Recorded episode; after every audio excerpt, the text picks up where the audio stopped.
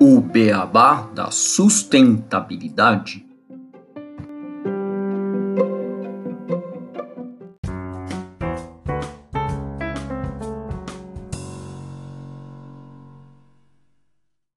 Bem-vindos ao podcast O Beabá da Sustentabilidade. Este é o episódio 49, Entendendo a Compostagem. E hoje eu e o Renato, nós temos a honra de receber para discutir esse tema o Adriano Sgarbi, que é sócio fundador da Planta Feliz Adu e responsável técnico da empresa. Renato, Adriano, tudo bem com vocês? Boa noite, beleza? Tudo em ordem. Boa noite, Gustavo. Como você está? Boa noite, Adriano. Bem-vindo ao nosso podcast. Uma honra receber você aqui para a gente conversar sobre esse tema.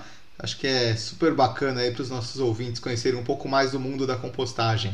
Eu que agradeço aí o convite e é uma honra aí poder passar para a galera essas informações importantes aí referente ao impacto ambiental. Ótimo, com certeza. A gente já falou muito de lixo, mas sempre de reciclagem de materiais inorgânicos, né? Vai ser bem legal a gente falar sobre materiais orgânicos hoje.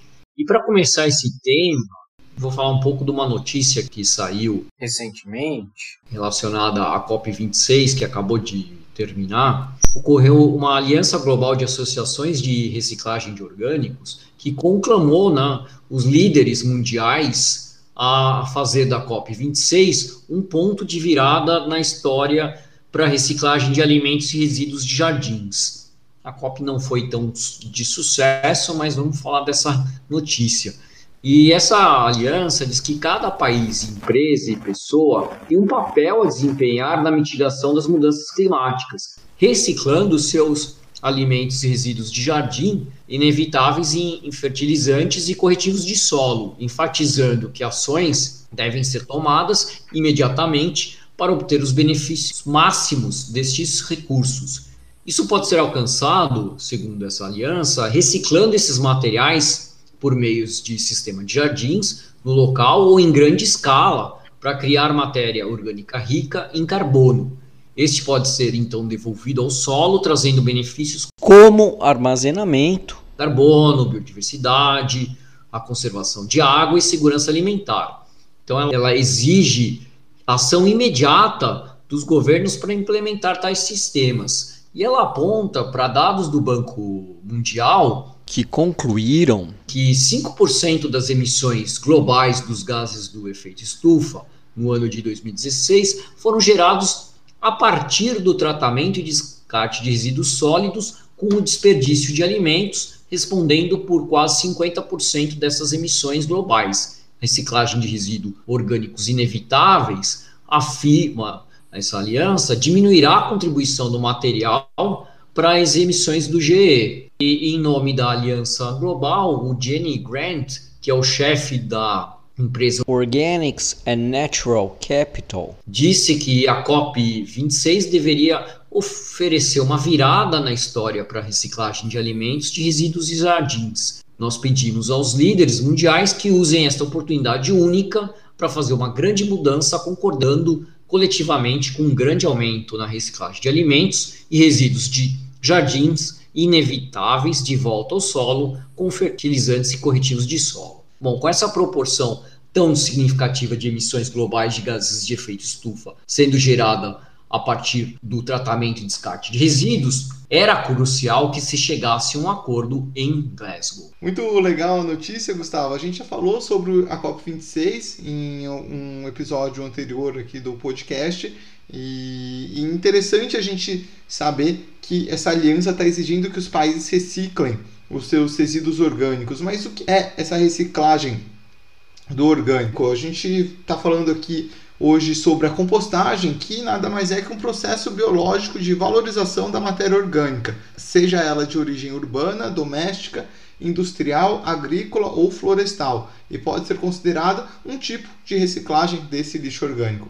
Trata-se de um processo natural em que microorganismos, como fungos, bactérias, são responsáveis pela degradação dessa matéria orgânica, transformando-a em humus, um material muito rico em nutrientes e bem fértil para ser utilizada no solo. Essa compostagem orgânica não é uma prática nova, mas está ganhando muita popularidade, ao passo que há uma tendência e maior preocupação com a sustentabilidade, igual o Gustavo trouxe aí na notícia.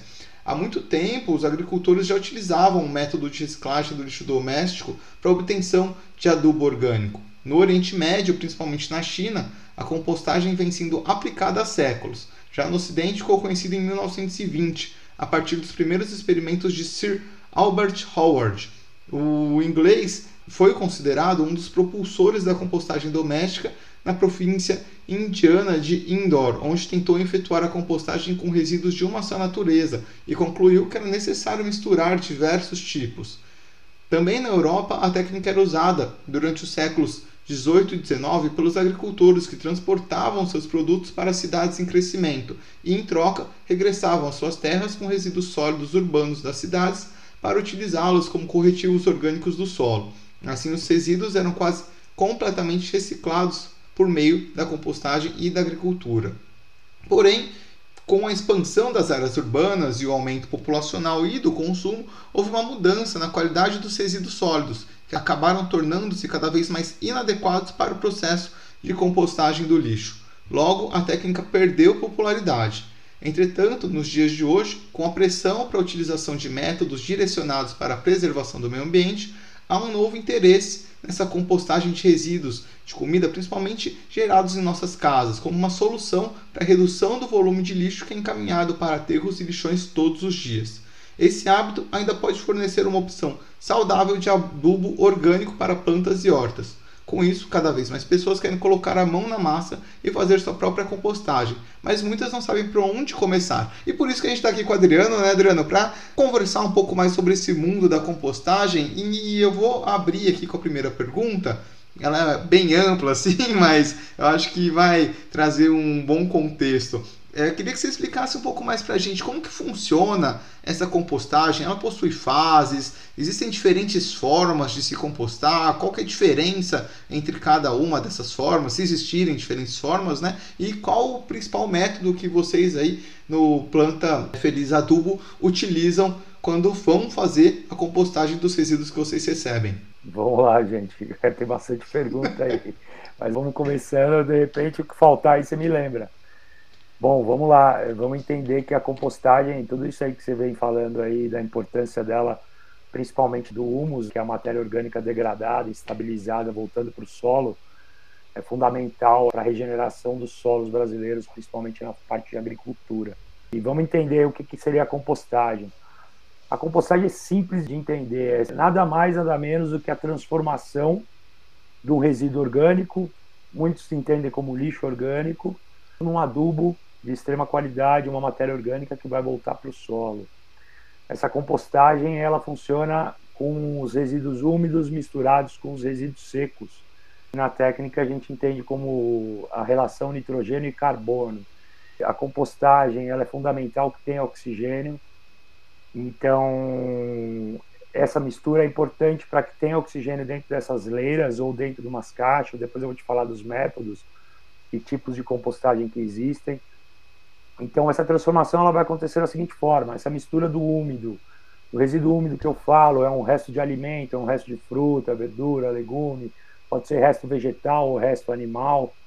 Isso daí junto com o carbono, que é folha seca, podas de grama, graveto, serragem, tudo isso vai ter uma oxigenação e vai passar por algumas etapas. A primeira dela a gente chama de etapa mesofílica que é o início da compostagem, quando você está com ela montada, ela começa o ataque das bactérias ali dentro.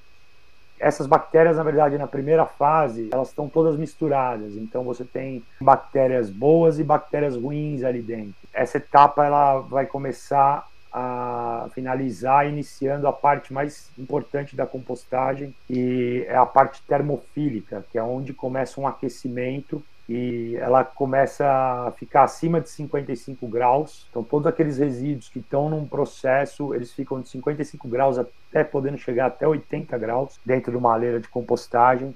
E essa etapa termofílica ela é essencial para quê? Para você começar a transformação, a homogeneização desses resíduos e a eliminação de patógenos. Então ele vai higienizar todos aqueles resíduos no processo da compostagem ali acontecendo. Então ele vai tentar eliminar o máximo de bactérias não boas, as bactérias ruins que podem transmitir doenças, e ele vai higienizar essa leira para a etapa seguinte a compostagem, quando ela está acontecendo na parte mesofílica, geralmente é de 15, 20 dias. Depois ela vem num período aí de 30 a 40 dias, numa etapa de aquecimento. Então ela vai ficar quente por um grande período, vai atingir altas temperaturas, que tem que ser no mínimo 10 dias, pelo menos tem que estar acima dos 55 graus, que é onde você sabe que você vai conseguir higienizar todos aqueles resíduos. E depois vem mais uma etapa de 30 dias que a gente chama de maturação que é a terceira etapa da compostagem. A maturação ela é a parte que ela começa a se estabilizar, essa temperatura baixa, os micro-organismos continuam atacando e começam a aparecer macro-organismos. Então começa a aparecer tatuzinhos, aí vem outros bichos, ácarozinhos, e se alimentam dos micro-organismos. Então você tem uma microfauna ali bombando e isso vai homogeneizando aquele composto. No final da termofílica, você já não consegue identificar o que tinha numa leira de compostagem. Então, se o cara jogou um franguinho a passarinho, se tinha um arroz, um feijão, um macarrão, uma melancia inteira, um abacaxi, enfim, qualquer tipo de resíduo, de repente até algum animal morto, alguma coisa desse sentido, na parte de maturação você já não identifica isso. Então, você já começa a identificar só um composto, que é aquela cara de terra, não tem cheiro, e ele está riquíssimo na microfauna tanto nos micro-organismos como nos macro-organismos. E essa parte de maturação ela é a parte que vem resfriando. Então, ela chega a estabilizar quando ela está na temperatura ambiente. Aí você já tem um composto pronto para você entrar no processo de secagem, peneiração e ensacamento ou já utilizar na sua horta, no seu jardim. Né? Essas são as três fases que você colocou na pergunta que são essenciais. Então você tem a parte mesofílica do ataque das bactérias, a termofílica do aquecimento e higienização e a de maturação, que é a estabilização do composto, que é onde você vai ter uma matéria orgânica estabilizada, pronta para ser utilizada no solo. Ela vai estar rica em nutrientes, ela vai estar lotada de micro-organismos, então você tem um composto vivo ali que vai ajudar ainda mais na questão da qualidade do adubo no solo, isso a gente vai falar mais para frente. Aí você me perguntou as formas de compostar. Bom, a compostagem as pessoas têm que entender que é o seguinte: ela é oxigenada, ela é aeróbica. A compostagem tem que ter oxigênio, senão ela não acontece. Não existem métodos de compostagem de uma hora, de 24 horas, de dois dias, três dias. A compostagem, ela no mínimo, ela vai durar 60 dias ou 120 dias num método estático.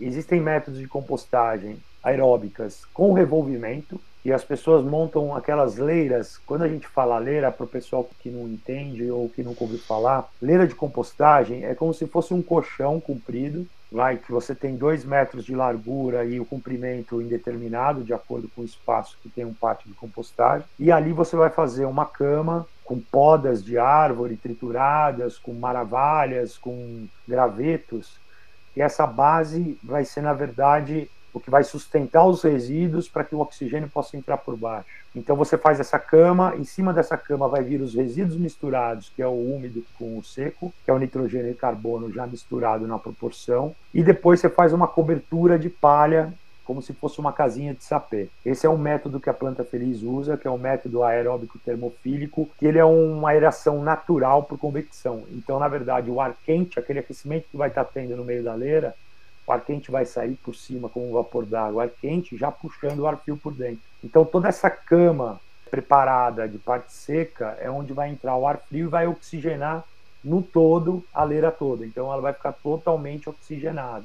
O método de revolvimento são métodos que esporadicamente você vai com um maquinário, se você tiver um maquinário, ou se você tem uma leira pequena, você vai numa enxada, você abre essa leira, você mistura os resíduos periodicamente e depois você fecha de novo ela. O fechamento das leiras são importantes para você evitar vetores e odor, principalmente o odor aí, porque o odor, na verdade, ele vai acontecer se o método de compostagem não está sendo bem feito. É quando acontece compactação daqueles resíduos que não entra oxigênio. Quando você tem resíduos sem oxigênio, é o que acontece no aterro que eu vou falar daqui a pouco. Você começa a entrar em anaerobiose. Essa anaerobiose vai gerar o gás metano. Ele é o odor em pessoa. Então, se você, por exemplo, está fazendo uma compostagem, você vê uma mosca varejeira chegando, a mosca varejeira ela pega a quilômetros de distância um cheiro de gás metano.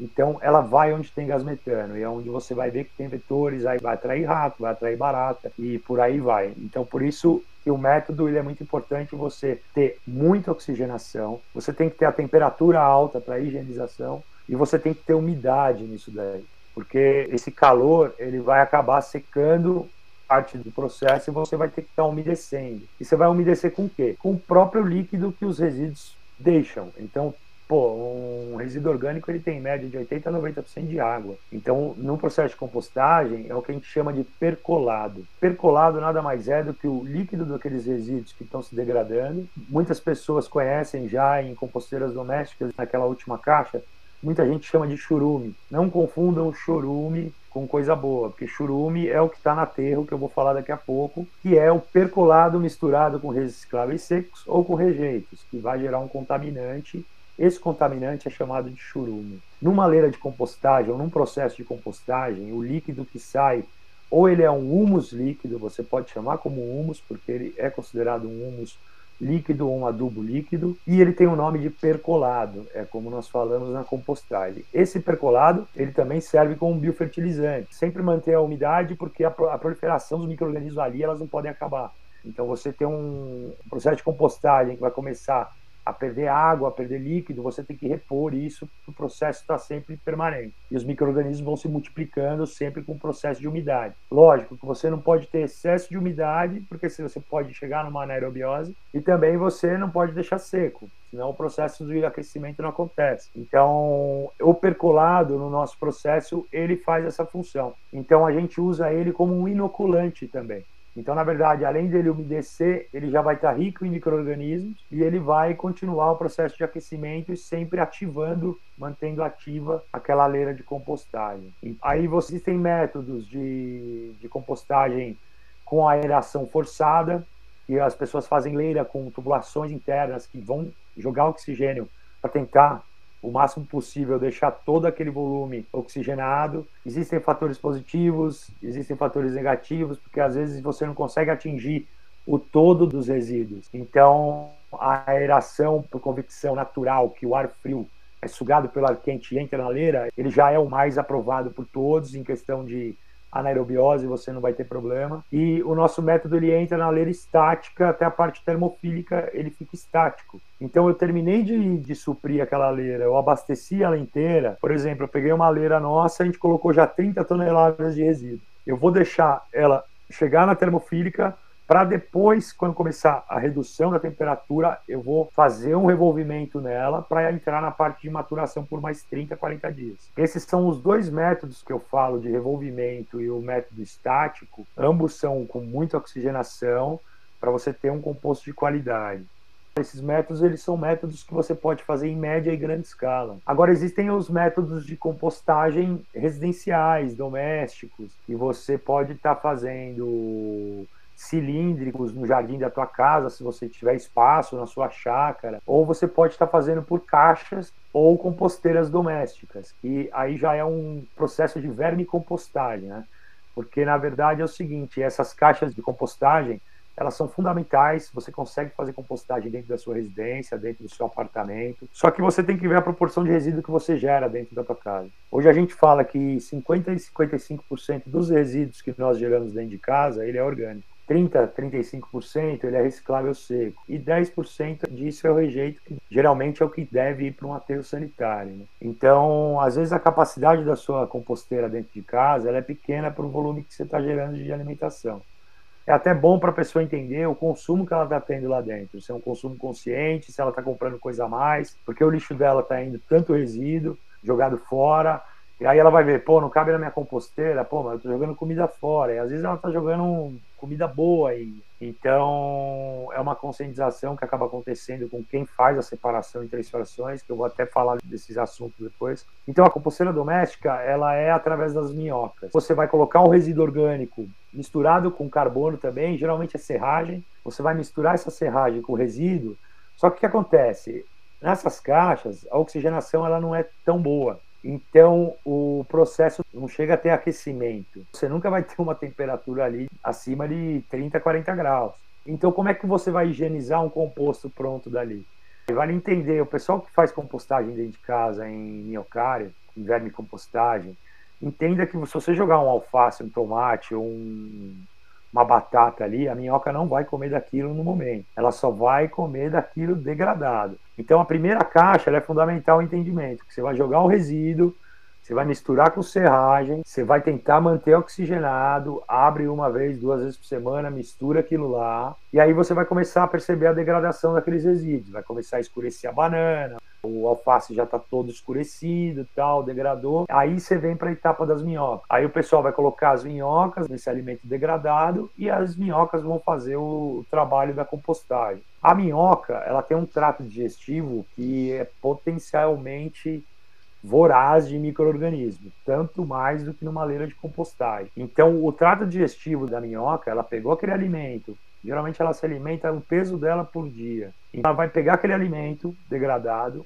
vai passar pelo trato digestivo, ela come rápido e caga rápido. A cagada dela é o humus. Então, na verdade, o alimento vai entrar no trato digestivo dela, ela faz as fezes dela, que é o humus de minhoca. O trato digestivo dela ele é o que elimina os patógenos numa compostagem doméstica. Então, pela potência que ele tem de bactérias dentro do trato digestivo da minhoca, ela elimina todos os patógenos daquele resíduo. Então, numa leira em grande escala, é a etapa de aquecimento em altas temperaturas por um período que vai eliminar os patógenos. E numa composteira doméstica, num miocário, é o trato digestivo da minhoca que vai eliminar, sanitizar aquele resíduo. Então você vai ter um humus de minhoca já para você pegar na mão poder trabalhar. E é bom falar que sempre usa luva na questão da primeira caixa, porque você está colocando resíduos ali que podem ter bactérias, micro-organismos que não são benéficos, então você tem que tomar alguns cuidados. Você pode ter uma diarreia, alguma coisa, tem algumas coisas que podem te transmitir doenças. Então esses são os métodos usados para uma compostagem, a verme compostagem e a compostagem aeróbica sempre com oxigênio. Eu fiquei com uma dúvida. Como é que vocês fazem para fazer o aquecimento da composteira? O aquecimento ele é totalmente natural. São os micro-organismos que vão começar a quebrar as células dos alimentos ali. E é como se fosse uma fermentação. Qualquer alimento que você deixar ali vai se degradar no ambiente, ele vai começar a fermentar e ele aquece. Então, os micro-organismos eles começam a atacar os resíduos, a comer aqueles resíduos, a quebrar as células daquilo, aquilo começa a entrar numa fermentação e chega em alta temperatura e o oxigênio que vai beneficiar todo esse aquecimento. Deixa eu fazer mais uma pergunta, Adriano. Eu já vi em alguns locais que eu visitei umas máquinas que dizem ser de compostagem, que fazem, você falou, compostagem não demora um dia, demora 60 dias. Essas máquinas falam que faz um negócio super rápido, enfim. O que, que ela é compostagem? É um outro processo? O que, que é aquilo assim? Olha, na verdade, essas máquinas geralmente são elétricas, né? São máquinas desidratadoras. Então, na realidade, em 24 horas, o que, que ela vai fazer? Você vai jogar um resíduo dentro dessa máquina, ela vai começar a fazer uma rotação muito forte, com aquecimento forte. Isso vai desidratar todo aquele resíduo, vai tirar toda a água dele e vai queimar. Ele praticamente vira um torrão de café. Então, na verdade, você vai jogar lá 100 litros de resíduo, você vai tirar 500 ml, vai. Então, na verdade, isso é um desidratador, ele é um redutor, só que aquilo que sobra não é um composto orgânico. Não entendam que aquilo é um adubo. Aquilo é a coisa mais morta que existe no planeta, porque aquela máquina simplesmente ela vai matar tudo que era vivo no alimento. Você não vai ter uma bactéria e você o que, que vai ter que fazer? Você vai jogar para aterro? Não, aí você vai ter que levar para o processo de compostagem. Então, na verdade, nada mais é o que eles arrumam uma solução de reduzir para poder destinar menos. Então, na verdade, ele vai tirar o líquido desses resíduos, que o líquido não é um biofertilizante, porque ele não passou por um processo de degradação natural, biológica. Ele simplesmente foi retirado à força pela máquina. Teve um aquecimento que fez com que degradasse em, horas aquele resíduo e virou um composto, parece um torrão de café.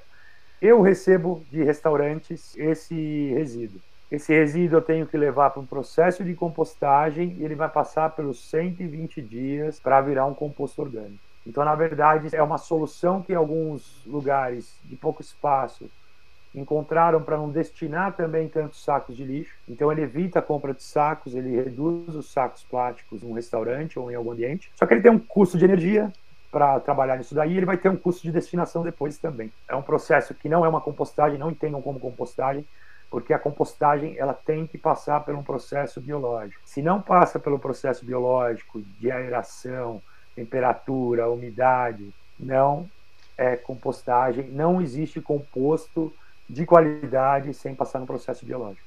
E em relação aos alimentos que podem ir numa composteira, tem alguma restrição ou a gente pode colocar qualquer tipo de alimento e enviar para a composteira, colocar como ideia para composto? Vamos falar então das duas opções. A opção de leiras de compostagem ou tem muitas pessoas que fazem em cilindro, em telas, em pallets, eles fazem quadrados de pallets, tudo com aeração, eles sempre deixam frestas e tal, faz revolvimento. Esses métodos você pode levar qualquer resíduo orgânico vindo de origem animal e vegetal. Você pode jogar um peixe lá, você pode jogar um osso, você pode jogar uma espinha, você pode jogar um ovo inteiro, você pode jogar um pedaço de carne, um bife, um porco inteiro. Não tem restrição. Legumes, verduras, tudo isso já está dentro. Então você não tem restrição nenhuma nesses métodos. Então os métodos de média escala para grande escala, você não tem restrição, você pode levar tudo. Nós do Planta Feliz recebemos qualquer tipo de resíduo, porque esses são os nossos métodos. Porém, se você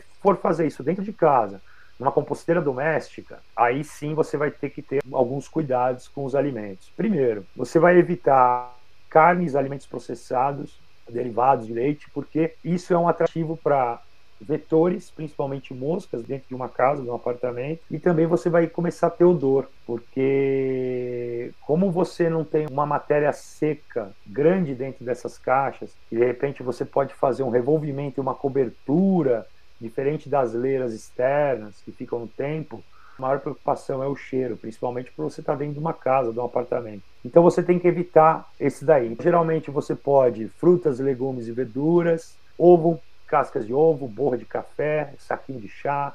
Aí você pode pôr madeirinhas, hashi, palitinho de dente quebradinho, triturado, papel, papelão, picado, caixa de pizza picada. Esses tipos de resíduos você pode colocar nessas composteiras domésticas. E você tem que evitar uma coisa que muitos perguntam e é bom evitar excesso de cítrico, tá? O cítrico tem uma acidez muito forte, ele demora mais tempo para se degradar. Então o cítrico ele tem que ter um cuidado a mais para ele entrar na degradação. Então o que acontece? Você joga numa caixa de minhocário um cítrico, como o tempo dele de degradação é um pouco mais demorado do que os outros alimentos, a acidez dele vai permanecer ali por muito tempo e isso é prejudicial para a minhoca. Então a minhoca ela vai se afastar desse resíduo, a não ser que você faça uma compostagem no processo aeróbico fora e depois você traz os alimentos degradados para uma minhoca comer. Aí tudo bem, é o que a gente faz no minhocário. Então aqui a gente tem a miocultura, a gente faz a compostagem também, só que aí a gente faz nas leiras, na hora da maturação, a gente traz para as minhocas. Por quê? Porque todos os resíduos estão ali já degradados, já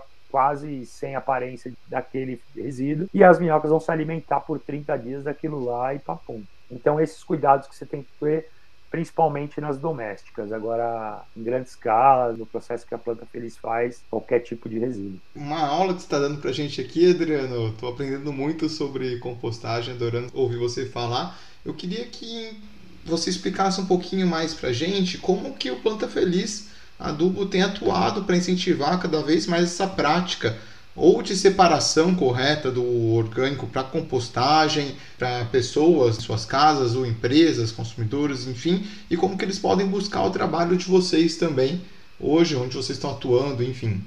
Esse foi um dos principais desafios, porque para a gente que está atuando em São Paulo, são Paulo ainda não tinha uma iniciativa como a Planta Feliz hoje. A gente buscou muitas informações através de empresas, iniciativas que já existem, tanto no Rio de Janeiro, Florianópolis, Mato Grosso. Hoje a gente está com mais ou menos 70, 80 partes de compostagem no Brasil tem cinco ou seis que já estão numa escala industrial bem grande. Tem uns que são específicos para residências, tem uns que são específicos em grandes geradores. É, a gente buscou bastante informação e troca de experiência e a gente buscou pessoas já engajadas inicialmente, principalmente na questão da sustentabilidade. E o que a gente mais frisa nas nossas divulgações, ou quando a gente vai fazer uma consultoria num restaurante, ou num hotel, ou numa escola, é a importância das três frações. Então, a separação entre três frações, ela é fundamental e essencial. A pessoa tem que ter essa conscientização desde o filho dela dentro de casa, ela já ensinar ele colocar um baldinho de orgânico na pia, colocar um balde para deixar o orgânico em excesso lá na lavanderia com acondicionamento certo, uma tampinha fechada, ter uma lixeira de reciclável seco, e ter uma lixeirinha mínima pequena que é onde vai o rejeito. Então, quando a gente fala do rejeito, o que a gente mais coloca no rejeito geralmente são os papéis higiênicos do banheiro, aí vem fraldas, absorventes, fio dental, de dente com cerda, enfim, tudo isso acaba sendo um rejeito é o que tem que ir para um aterro sanitário. O reciclável seco a gente tem abundância em volume e a gente tem que separar, a gente tem que entender que a reciclagem existe, está forte, tanto nas cooperativas, os catadores, tem muitas empresas, tem muita mão de obra, tem muita gente trabalhando nessa área. E o orgânico é 55% do que você gera. Então a pessoa quando ela faz uma experiência de separação em três frações, ela não volta mais atrás. Ela não vai mais pegar aquele saco de lixo de 100 litros e jogar na lixeira externa dela, sabendo que tudo aquilo vai contaminar e vai para um aterro sanitário. Então a gente tenta partir dessa conscientização.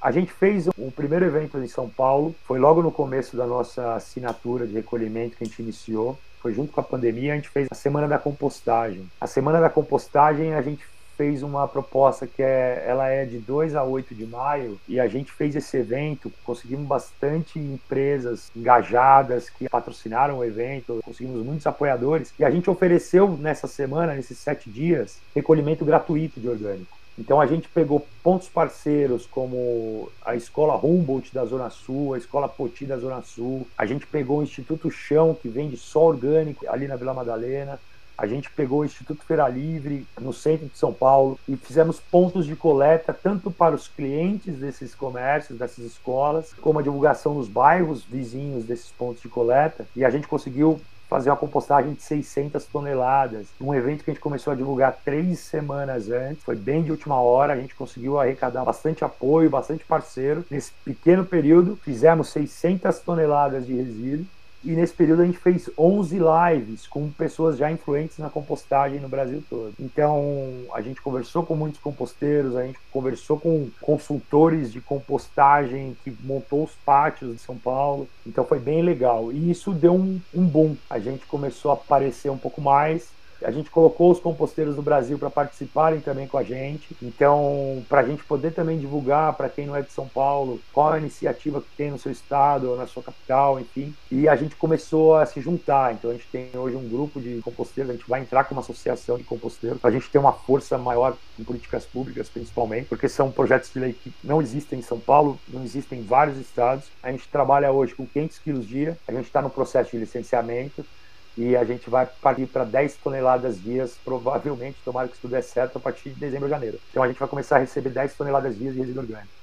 Eu acho que o caminho é esse, o marketing ele ajuda muito, mas é muito mais importante você já ter um cliente que vai divulgar para outro cliente e o vizinho do cliente vai falar, pô, meu, por que, que o nosso condomínio não faz? Pô, vamos levar para uma assembleia. Nessa assembleia a gente vai junto, a gente mostra o projeto, a gente mostra a importância dessa separação e da destinação correta. E depois de fechado com esses clientes, sendo ele residencial ou sendo ele comercial, a gente faz uma consultoria com todos os colaboradores do hotel, por exemplo, todos os colaboradores da escola responsável pela gestão do resíduo ali dentro. A gente conversou já com salas de aula de todos os alunos para os lixos da escola começarem a ser fracionados também. A escola implementou essas lixeiras com a nossa ajuda. Então, a gente vai jogando isso. Aí, de repente, as mães do aluno, porque o aluno quer começar a fazer dentro de casa, viram clientes nossos, já indica para outra pessoa.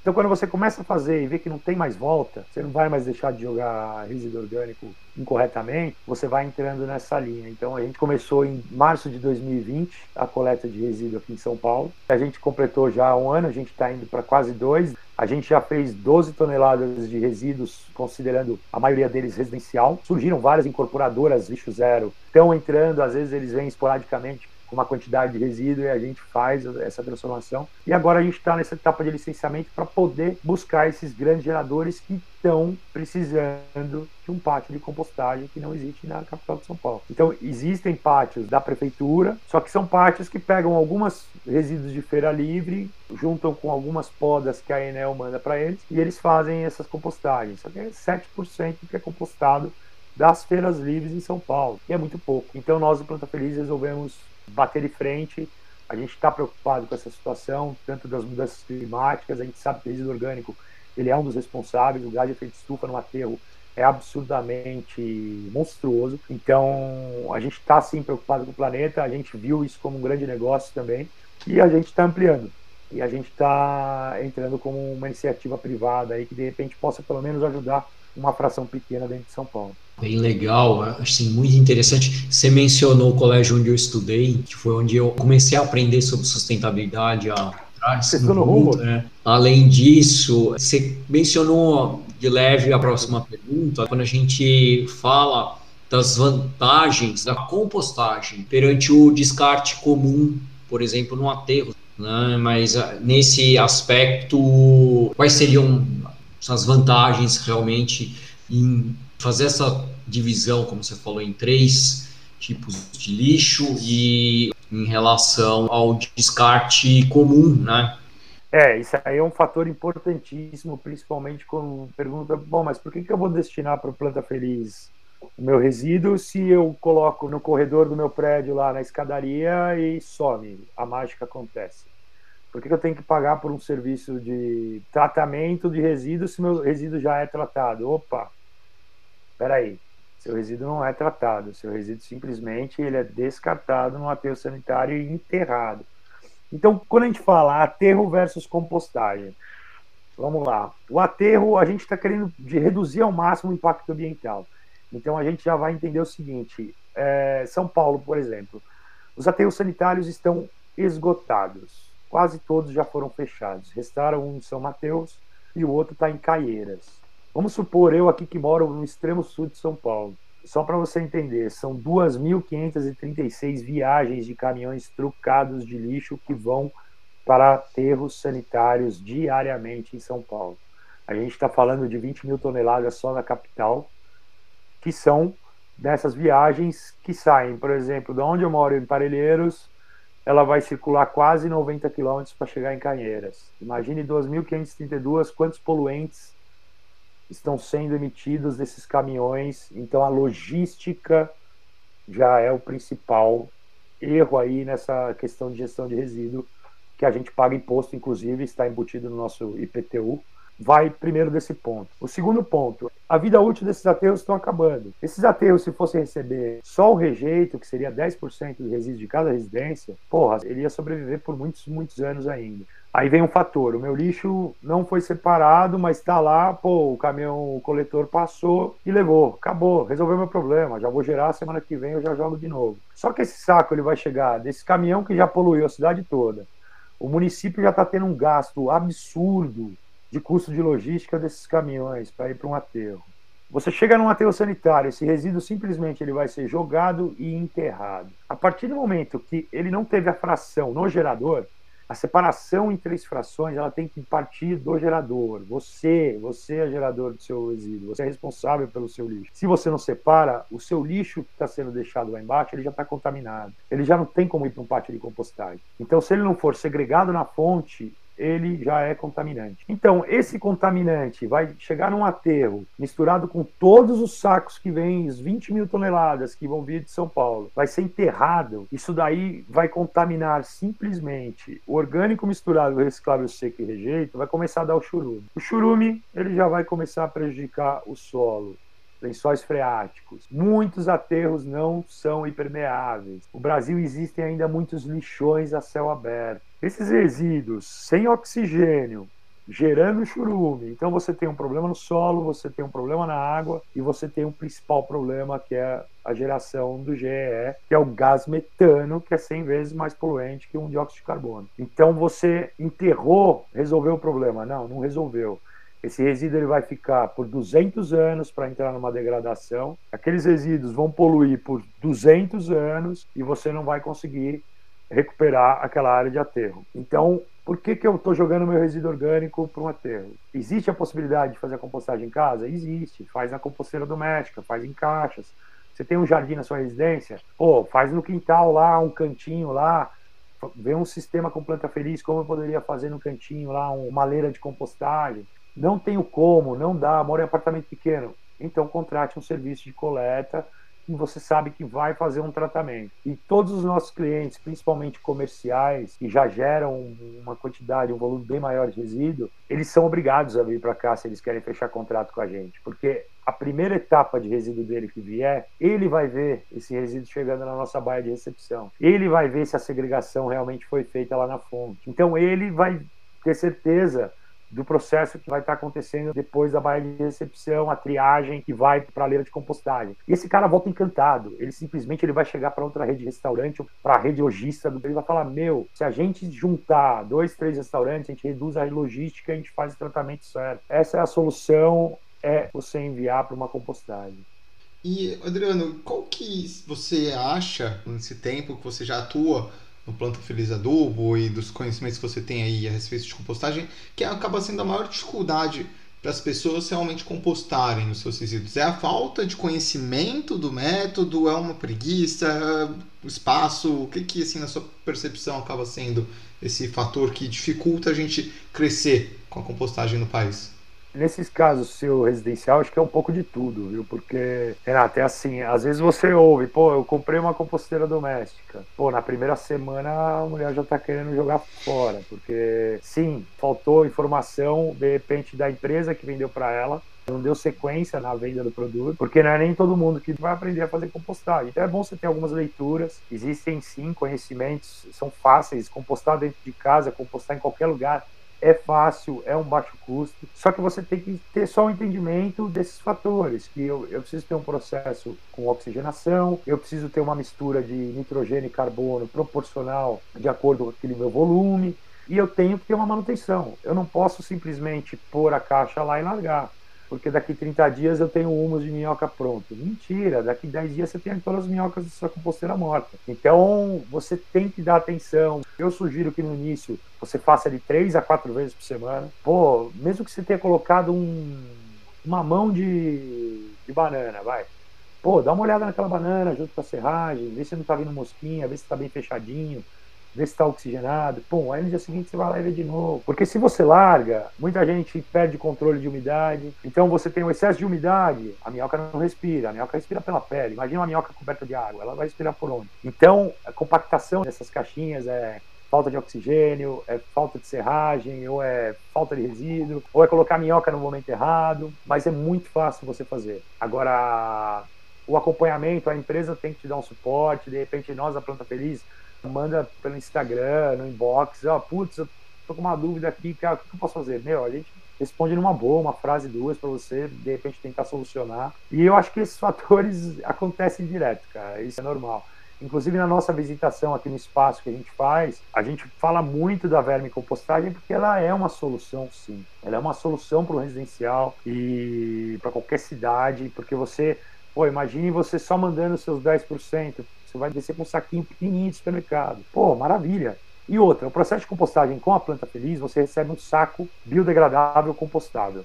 Esse saco, ele chega no nosso espaço, ele vai direto para a lenda de compostagem, porque ele é feito de milho e mandioca. E ele vai se degradar na parte termofílica, ele some, ele vai virar um composto. Então você deixa de comprar sacos plásticos, você já elimina um resíduo a mais que você está utilizando para descartar os resíduos e você vem com esse saco plástico, os resíduos, a planta feliz vem e faz o tratamento disso tudo. Bom, você já mencionou bastante o que a gente falou também em relação às dificuldades das pessoas. E aí eu acho que como última pergunta, eu queria falar em relação ao adubo, né, que é gerado nesse processo de compostagem. Qual que são as vantagens de usar esse adubo quando a gente compara com fertilizantes industrializados. Fertilizantes industrializados, boa parte deles são minerais, tem que ter a mineração para gerar esses fertilizantes, e aí esses fertilizantes têm um impacto gigantesco ambiental, porque a mina você acaba com uma montanha, você retira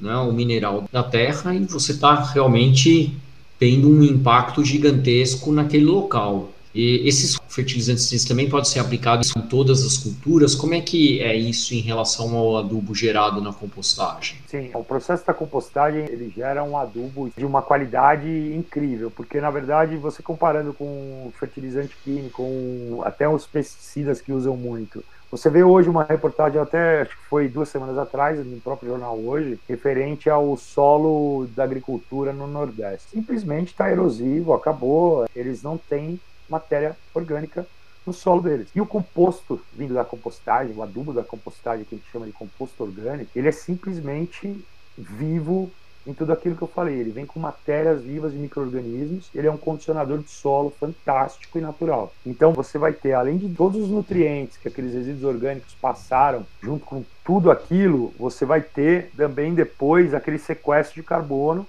quando você está utilizando no solo. Então, os fertilizantes químicos, minerais, o mineral tem essa grande questão da extração e hoje no Brasil o mineral está sendo trazido de fora. O custo de um adubo do fertilizante organo-mineral que eles falam, a parte mineral está vindo toda de fora. Uma das principais questões nessas políticas públicas que eles estão tentando implementar, na questão da compostagem, da transformação do resíduo, é você devolver a matéria orgânica para o solo, que foi totalmente tirada. Então, você usa um fertilizante químico, você está matando tudo que está vivo naquele solo. Você vai ter por um período X um processo rápido de nutrientes para aquela cultura, só que daqui a pouco, daqui 5, 10 anos, você já não tem como plantar mais nada ali, você acaba perdendo tudo. Então a ideia é que a compostagem, ela, além de você resolver um problema que é o resíduo, você vai resolver uma outra dor que é a agricultura que está com falta de adubo de qualidade. O composto orgânico é riquíssimo em, em, nutrientes, ele é um condicionador de solo, assim como o humus de minhoca. O humus de minhoca ele ainda é considerado um adubo até mais nobre, porque aquela questão do trato digestivo ainda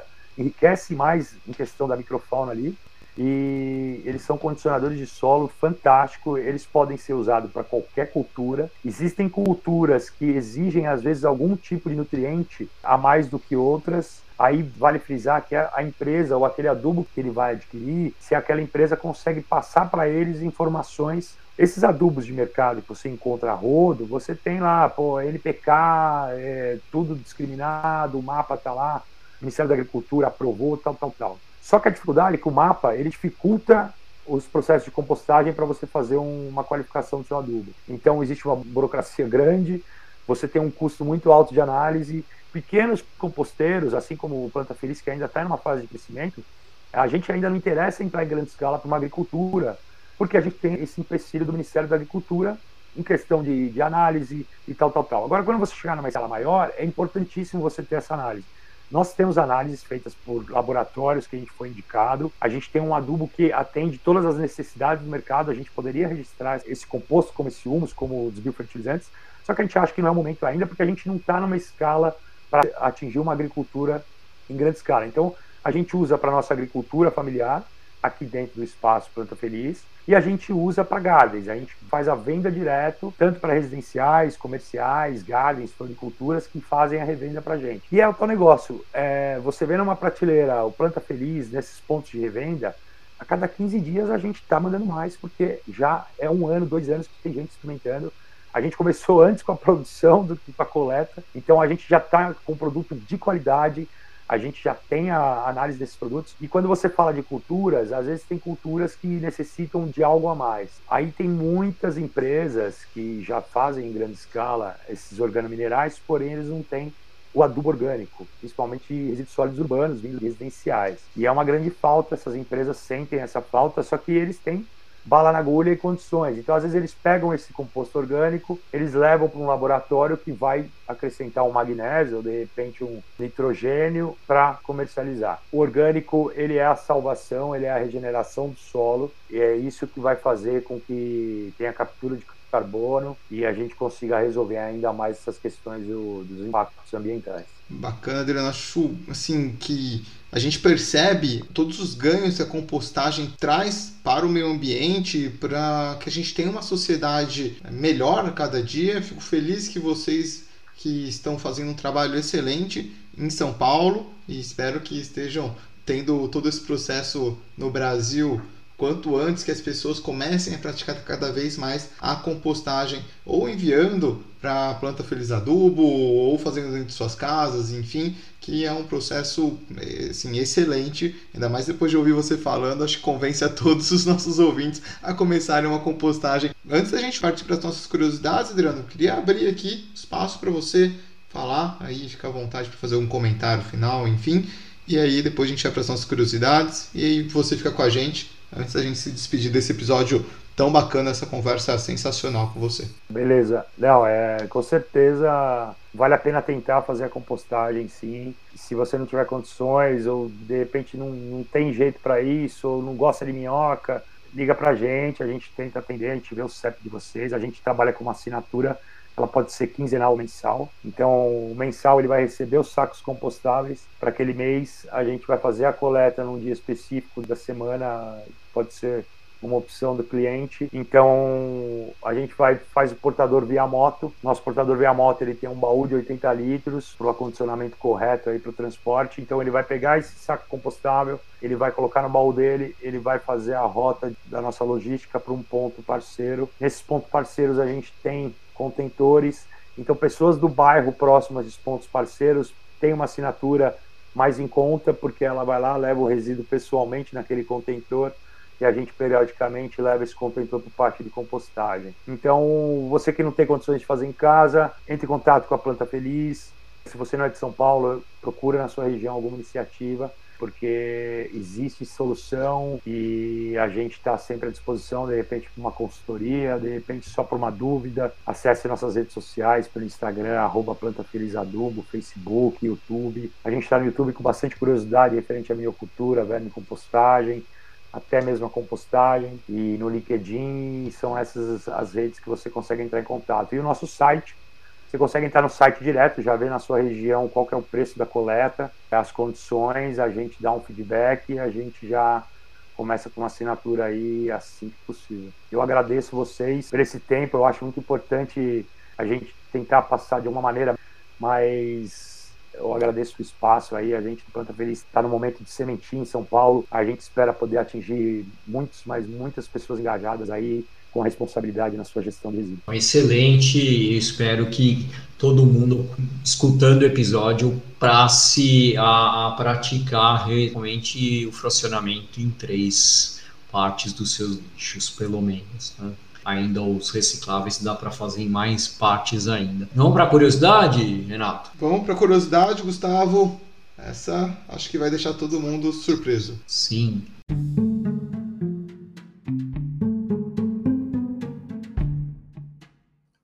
Curiosidades. Bom, essa curiosidade de hoje é uma curiosidade de matar, hein, pessoal?